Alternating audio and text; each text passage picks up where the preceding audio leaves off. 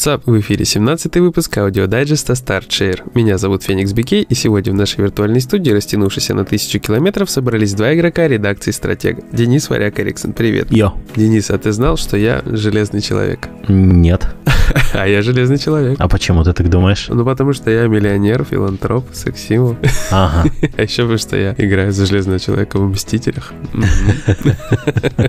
Тогда что получается, я Наташа? Я давай тогда хотя бы, ну ты агент щит, ладно. Э, Подожди, прости, что? Ты агент щит. Прости, агент что? Агент гэнгста щит. А, давай нет. Хорошо, давай нет. Ну, то есть ты играешь за Наташу, да? И тебе она приглянулась больше Да, всех. потому что Наташка рулит. В игре, в фильме она мне не нравится, потому что не люблю Йоханссон. Уже, кстати, об А этом я, говорил как-то, да. Буду переключаться между Кэпом и Железным Человеком. Кэп крутой. Кэп мне нравится. Мне нравится моделька Кэпа в Мстителях, как вот э, лицо этого героя мне нравится больше, чем лицо самого Кэпа из фильма, потому что вот как-то вот, ну, как-то субъективно, короче. Ну да. Но, ты знаешь, э, я вот в «Мстителях» провел за последние дни пару часов, потому что хочу все-таки разобраться с долгами, которые тянутся. То нету времени дописать пару предложений, оформить, то места просто нету, чтобы опубликовать на сайте. Это типа Кандагава Джеткиоса, который я сейчас не буду уже рассказывать, потому что обзор будет, скорее всего, в воскресенье вечером или понедельник. Я еще обещал, конечно, в начале этой недели опубликовать, но как-то не получилось. В итоге я решил добить э, сюжетку, все, добился сюжетки, чуть ли платину почти взял там, э, вот. Куда больше времени у меня ушло, больше всего вообще времени на этой неделе у меня ушло на Капитана Цубаса, вот. Но сейчас, пока вернусь на секундочку к Avengers, скажу, что полная версия мне нравится пока что гораздо больше, чем э, бета. Она и работает лучше. Хотя некоторые анимации, конечно, максимально всратые. Иногда еще текстурки не прогружаются нормально. Ну, с текстурами на прошке меньше проблем, но тоже встречаются. Но в целом клевый beat 'em up. То есть эта игра, мне кажется, что то, что она сервис, это как бы зря. Потому что если отбросить всю эту фигню с сезонными пропусками, ну, типа с сезонными пропусками персонажей и прочим, то получается такой вполне крепкий э, трехмерный beat 'em up, кооперативный или сингловый. Проходишь сюжетку, кайфуешь. Есть прикольно поставленные сцены, классные персонажи, довольно разнообразная боевка у каждого. То есть фактически такой олдскульный классический beat 'em up. Вроде бы у всех разная боевка, да, но при этом одинаковые приемы. Ну, в смысле, по выполнению, механически. Ну Ты да. жмешь одни и те же кнопки у всех персонажей, но они делают разные приемы. И по-своему это круто, потому что тебе не нужно париться. Знаешь, как э, типа в каких-нибудь более современных beat 'em up ах, где там у персонажей, у каждого там какой-то свой паттерн атак и прочая фигня, ты должен там запарываться, ты выбираешь себе какого-то конкретного персонажа, ты каждому там должен отдельно привыкать и так далее. Здесь это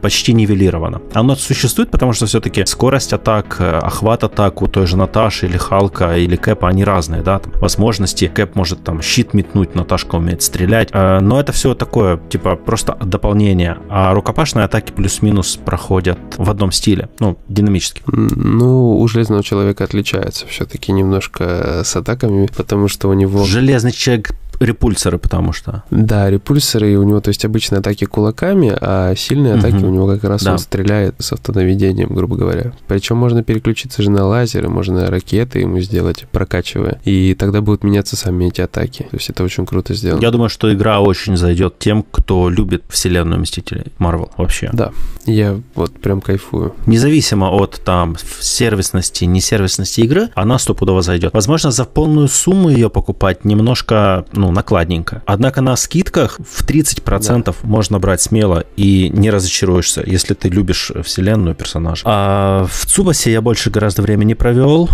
Обзор вот как раз сейчас у меня дописан, и я занимаюсь его оформлением. И, честно сказать, я, наверное, еще ни в одной спортивной игре так не горел, как э, в Цубасе. И вообще в этом году я ни в одной игре так не сгорал, как во время прохождения сюжетного режима этого футбола. И при этом я даже специально прошел по несколько матчей сыграл в старых капитанах, пятый на Super NES и Road to 2012 на PlayStation 2. Вообще офигенский. Кстати, самый крутой Цубаса это вот этот э, на PlayStation 2. Mm-hmm. И жалко, что его механики не использовали в новом. Не NES, то есть мне вот NES больше всего нравится. Не, смотри, NES это которые текстовые. Да, текстовые. Мне вот очень это нравится. NES, SNES, пятая часть, она уже более активная. То есть ты управляешь персонажем. Но там тактика. Тактика работает. Смотри, в новом Капитане Цубасе, вот Rise of New Champions, фактически отсутствует тактический фактор. То есть все приемы, все приемы, супер приемы персонажей, они пробивают вратаря тогда, когда сценарист так решит. Ну да, или когда ты его подшатал уже.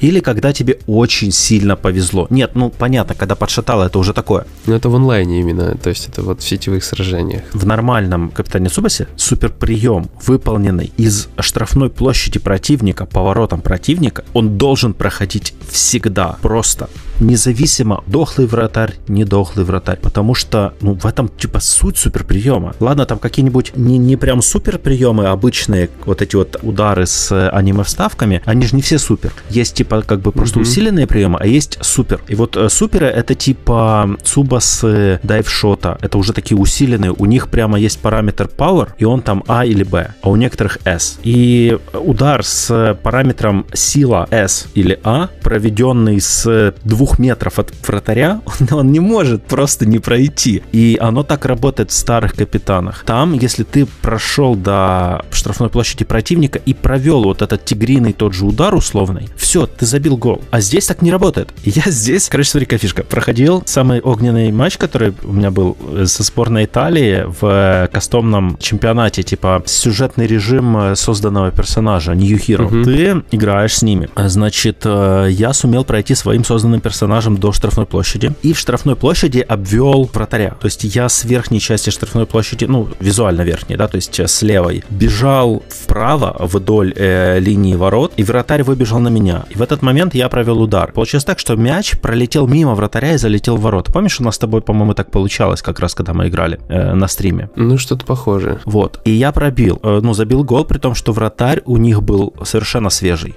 Он просто не смог поймать этот мяч, потому что он мимо него пролетел. Вот эта механика работает в игре нормально. Просто ее сложно осуществить, вот такой удар. Ну да. И после этого что происходит? Противник в центре поля с мячом, свисток, Форвард итальянцев берет мяч и просто проходит всю мою защиту. Пятерых защитников. Сразу. Причем всех проходит скиллами. Э, не то, что я там промахивался подкатами или ударами плечом. Просто он проходит всех скиллами и проводит мега удар, который залетает в мои ворота вместе с вратарем. Угу. Почему? Потому что сценарист так решил. Потому что после этого удара обязательно запускается сценка с капитаном Цубасой, который вот это удар! Как так? Понимаешь? Окей, думаю, ладно, говно вопрос, один-один, будем пробиваться. А в этом матче еще есть э, дополнительное задание, которое тебе нужно выполнить, если ты хочешь получить бонусы. Дополнительный бонус. В сюжетном режиме есть э, за каждый матч бонусные очки плюс бонусное задание. В данном случае нужно было во втором тайме, в то время, когда противники активируют В-зону, активировать в ответ В-зону и забить гол. Причем забить гол определенным персонажем, не своим. Вот что важно, не своим, другим. А, значит, окей, я почти до этого дохожу. Я делаю В-зону в ответ. Я беру мяч, передаю его нужному игроку, нахожу его на поле. Ну, это ж тоже непросто, потому что он да, пасы там отдает иногда просто рандомно. Нахожу, отдаю мяч, добегаю до штрафной площади противника. Зажимаю кнопку удар. Она накапливается наполовину. Вокруг никого. Я и вратарь передо мной. И в этот момент запускается кат-сцена, как другой персонаж Хьюга внезапно взбесился из-за того, что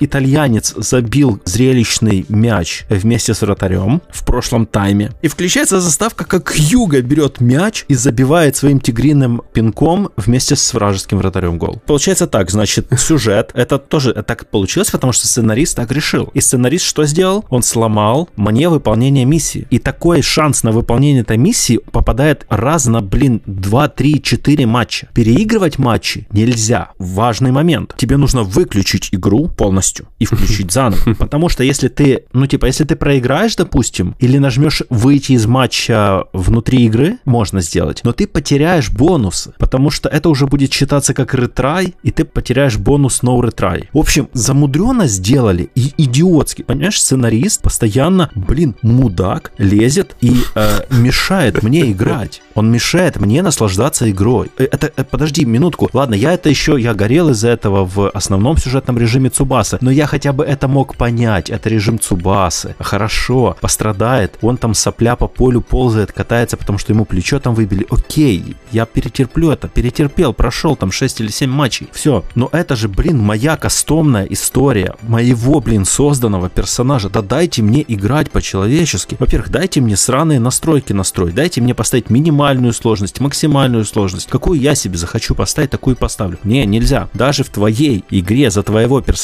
которая называется, блин, кастомная, ты не можешь менять настройки. Ни время матча, ни сложность матча, ни хера. Только поменять можно камеру, которая отдалится на целые 3 миллиметра. Твою мать! И я такой сижу, такой, блин. Понимаешь, а потом я включаю онлайн. И у меня ни одной претензии. Серьезно, просто нету претензий. Да, фигово работают пасы. Да, фигово работает переключение между персонажами. Это все остается. Но важный момент... Это очень круто звучит после фразы «у меня нет претензий». Ну, э, я про другое, да, это звучит круто после фразы «нет претензий». Но нет претензий потому, что мой противник находится в ровно таких же условиях. И мы играем. Кто-то лучше, кто-то хуже. Кто-то выигрывает, кто-то проигрывает. Но мы находимся в одинаковых условиях. То есть, когда я выхожу своим нападающим на сторону поля противника, он меня пытается остановить одним защитником. Но когда ты играешь с компьютером, на тебя налетает 5 защитников сразу. И ты просто... У меня было несколько раз чудо какое-то происходило. У меня вышло один раз четырех защитников обойти сразу, просто подряд. Но я нещадно долбил R2. А так, в большинстве случаев, просто не успеваешь выйти из одной анимации и перейти в другую, как тебя сбивают плечом. Или подкат делают, или еще что-то. Потому что на тебя бежит сразу орда противников. Но когда нападает на тебя компьютер, ты его останавливаешь одним игроком. Другие твои игроки тебе не помогают, потому что они просто бегают по полю. Они конфетти собирают, я не знаю, знаю, короче, траву косят. Я, я хрен знает, чем они занимаются. Но здесь нету совершенно никакого отыгрыша искусственного интеллекта на твоей стороне. Искусственный интеллект играет всегда против тебя, даже если он в твоей команде. И это жесть. То есть буквально. Поэтому да, онлайн в этой игре рулит. Он очень классно играется. Сюжетные режимы, прямо говоря, отстой. Вспомни на Zoom 11 сюжетный режим. Там не было таких сильных заморочек. В на Zoom 11 были свои нюансы. Да, были свои нюансы.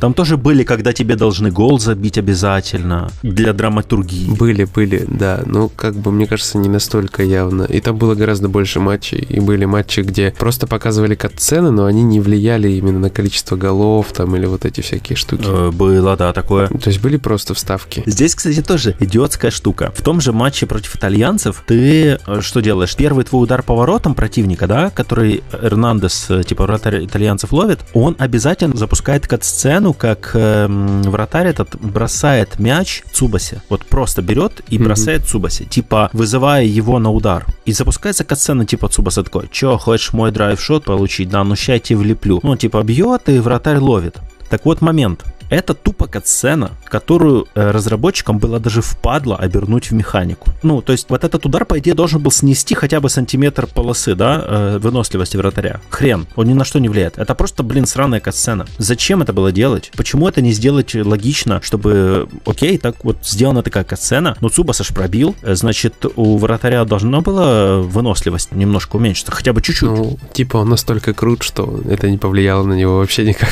Вот это, кстати, тоже проблема проблема. Вратари вот этих сборных европейских в, во второй половине приключения, собственно, когда ты в чемпионате Европы уже участвуешь, а, вернее, чемпионате мира юношеских сборных, они все, блин, абсолютно безумные. Они выкачаны на, на невероятные возможности. Ты сносишь им намного меньше выносливости, чем их игроки сносят твоему вратарю. Вот. Ну, блин, я еще в обзоре, конечно, все расписал. Ну, жесть. Жесть. Вот э, реально, насколько противоречивая игра, насколько кайфуешь в онлайне, я не ожидал, что так может быть, потому что FIFA, например, я кайфую от э, сюжетного режима. В прошлых FIFA от Алекса Хантера, вот, э, в 20-м есть стрит, но я еще в 20-й как бы нормально не играл. Но мне, мне в кайф. Мне в FIFA интересно играть своим персонажем. Или Алексом Хантером, или карьеру своего персонажа личного, которым только я и управляю. Вот, это кайф. В Субасе можно было сделать то же самое. Дать удовольствие, позволить делать пользовательские настройки и так далее. Но нет, нет и нет. Что поделать? Ну, в Инозуме был сюжетец, походу, поинтересней. По крайней мере, в э, первой. Нет, нет. В Цубасе интересный довольно сюжет но говорю, что ты через него продираешься, и это раздражает. То есть вот эти все искусственные, ломающие динамику и ломающие счет, ломающие твои возможности и твои попытки выполнить миссии, вот все это ломается из-за сценария, это плохо. То есть все, это плохо сделанный сценарий. Нарративщик просрал, ну типа, блин, ни за что деньги получил, короче. А еще ты помнишь, как там были сделаны удары по воротам? Там у вратаря была возможность использовать скиллы. У него было одна, два, три, там, там несколько скиллов. Причем это работало не по принципу камень, ножницы, бумага, а просто одни скиллы... Нет, оно по такому принципу и работало, как раз там хотел были сказать. скиллы одни мощнее, другие слабее. И там влияло, с какого расстояния пинал игрок, какой, каким типом атаки. Влияло, да. Да. И вот если ты используешь, допустим, слабый скилл, а тебе пнули сильным ударом, но чуть ли не середины поля, вратарь это остановит. Но если, опять же, тебе пинают сильным ударом близко-близко, и ты все равно используешь тоже сильную защиту, у тебя как бы оно компенсируется, и все равно в итоге тебя могут забить. То есть mm-hmm. там я не чувствовал там никакого да. принципа камень, ножницы, бумаги, хотя там были скиллы с этими... Скиллы полевые по принципу камень, ножницы, бумага сделаны. Были, тоже. были там скиллы, я имею в виду, что с принадлежностью каких-то стихий, да, этот момент mm-hmm. был. Вот это влияло как бы, но был и момент, что от силы еще очень сильно зависел. То есть есть у тебя, допустим, там mm-hmm огонь, побеждающий, грубо говоря, там землю, то есть или земля там побеждающий огонь. Но если они с большой разницей в силе, ты все равно не пробьешь и не забьешь. Да-да, было такое. Ну, слушай, я думаю, что теперь есть надежда на РС. Ну, бывший РС, он сейчас как-то по-другому переименовали. В общем, новая Inazuma Eleven, которая будет в следующем году, надеюсь, потому что она должна была быть еще в 19 Ну, да, долго делают, долго. Вот, слушай, да, что-то мы слишком разболтались про... Расскажи, ты говорил, что играешь какую-то игру на свече, да? Да, я бы мог, конечно, рассказать про Collapsed, который я рассказывал в прошлый раз, что он такой весь замечательный, аккуратный, правильный, но я поиграл еще немножко больше времени и начал замечать, что игровой процесс максимально однообразный, максимально системный. Вот. Каждый раз тебе нужно пробиваться через какой-то уровень, на котором есть три портала. Тебе нужно их открывать, и, допустим, из двух порталов выскочат враги просто, а потом из него высыпется награда, когда ты их убьешь, а из третьего как раз ничего не высыпется, просто откроется проход на другую локацию. И вот получается ничего на уровнях больше делать не нужно, просто искать эти порталы, заходить в них, пока не дойдешь до босса. Босса убиваешь, тебе открывается еще два портала на другие локации, где тоже нужно пойти, сделать ровно точно то же самое, чтобы найти опять босса, ну и так далее и тому подобное. Вроде бы как бы про галик все логично, но почему-то это сделано как-то немножко неуклюже, и этапы не очень большие. То есть ты можешь добежать до портала буквально там через 20 секунд после начала уровня. Ты набегаешь, убиваешь всех, запрыгиваешь, все. То есть до босса за минуту добегаешь. Причем это странный рогалик, в котором ты после смерти не теряешь ничего. Вообще ничего? Вообще ничего. Ты со всеми шмотками... Это даже не роуглайт, это типа лузер лайт. Ну, типа какой Я не, не знаю, знаю, что это.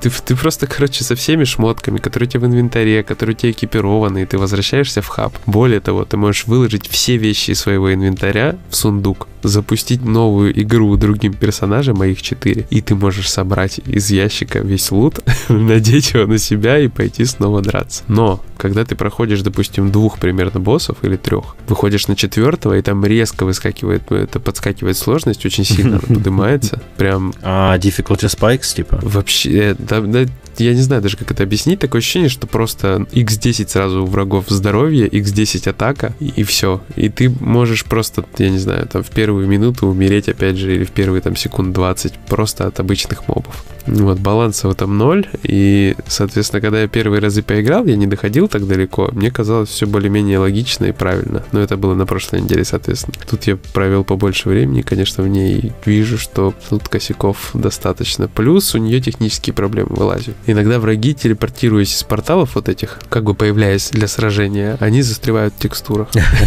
Их можно убить, потому что у героев есть э, стрелковая атака и рукопашная. Рукопашная, она такая немножко рейнджет, короче. Типа у них есть небольшая область атаки, которая задевает всех вокруг и наносит урон. Причем у каждого героя свои, стрел, кажется, свое стрелковое оружие, свое рукопашное оружие, и это нигде не объясняется, каким именно он дерется. То есть можно только по картинке понять, потому что нет никаких описаний оружия, но есть описание стартовых перков. То есть у каждого там 2-3. Догадаться по ним, кто каким дерется оружием, кто как что делает, непонятно вообще невозможно, ни на грамм. Поэтому каждый раз открывая, запуская игру новым персонажем, я все время удивляюсь, что один, допустим, машет мечом медленно и стреляет с какого-то подобия дуика, а другой тычет копьем и у него какая-то винтовка, третий у него какой-то клинок на руке, и при этом он стреляет аж тремя там пулями одновременно, как будто Сузи. Ну, надо было как-то логичнее, что ли, это сделать. Еще мне понравилось, что в игре есть русский язык, но включить его нужно отдельно в настройках. То есть тебе даже не предлагают сначала. И я, получается, ту неделю играл на английском,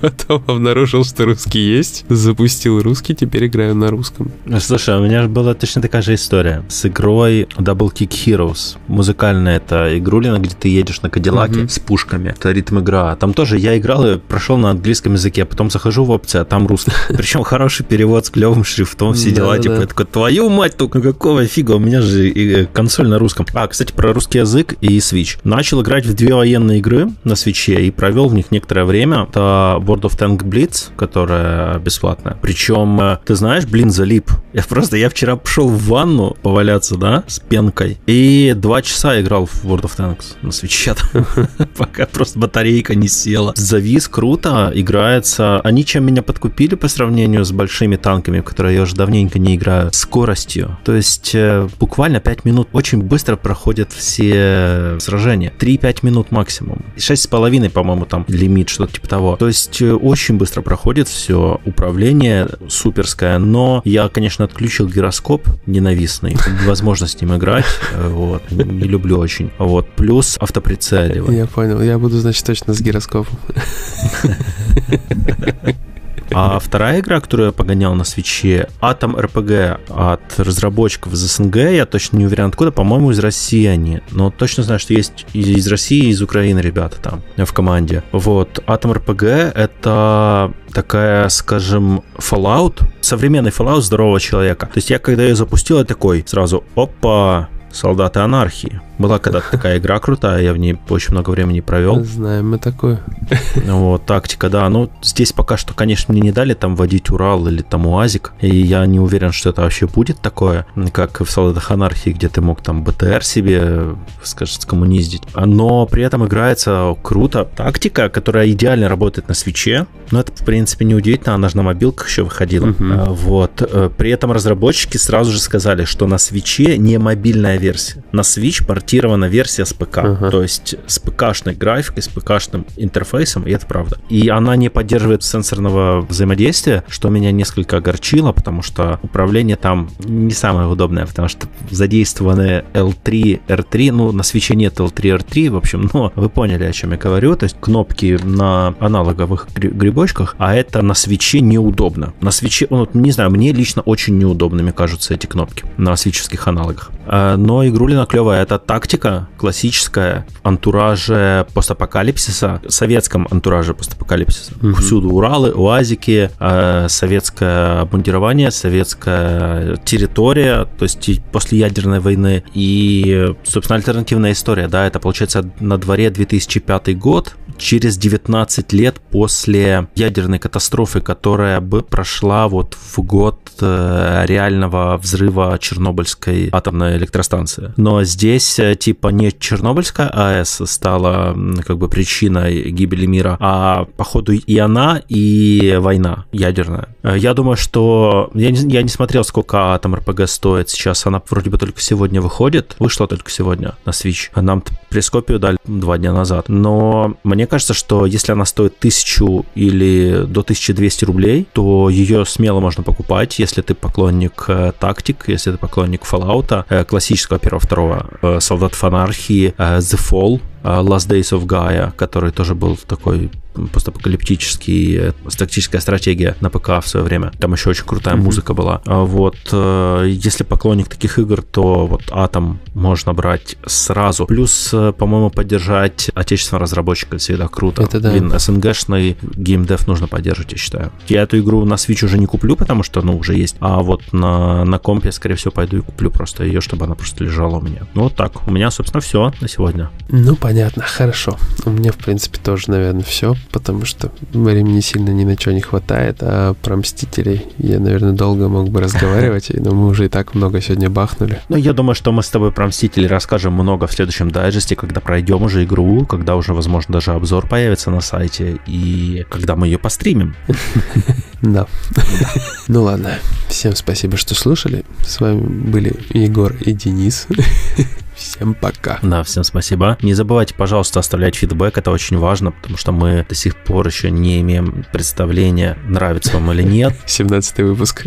Не раздражают ли голоса, не хочется ли вам нас вообще вот выключить. Плюс, возможно, есть какие-то пожелания по формату, по информативности и так далее. Оставляйте, пожалуйста, это очень важно, и мы будем составлять э, табличку ваших пожеланий. Всем спасибо, всем пока. Пока-пока.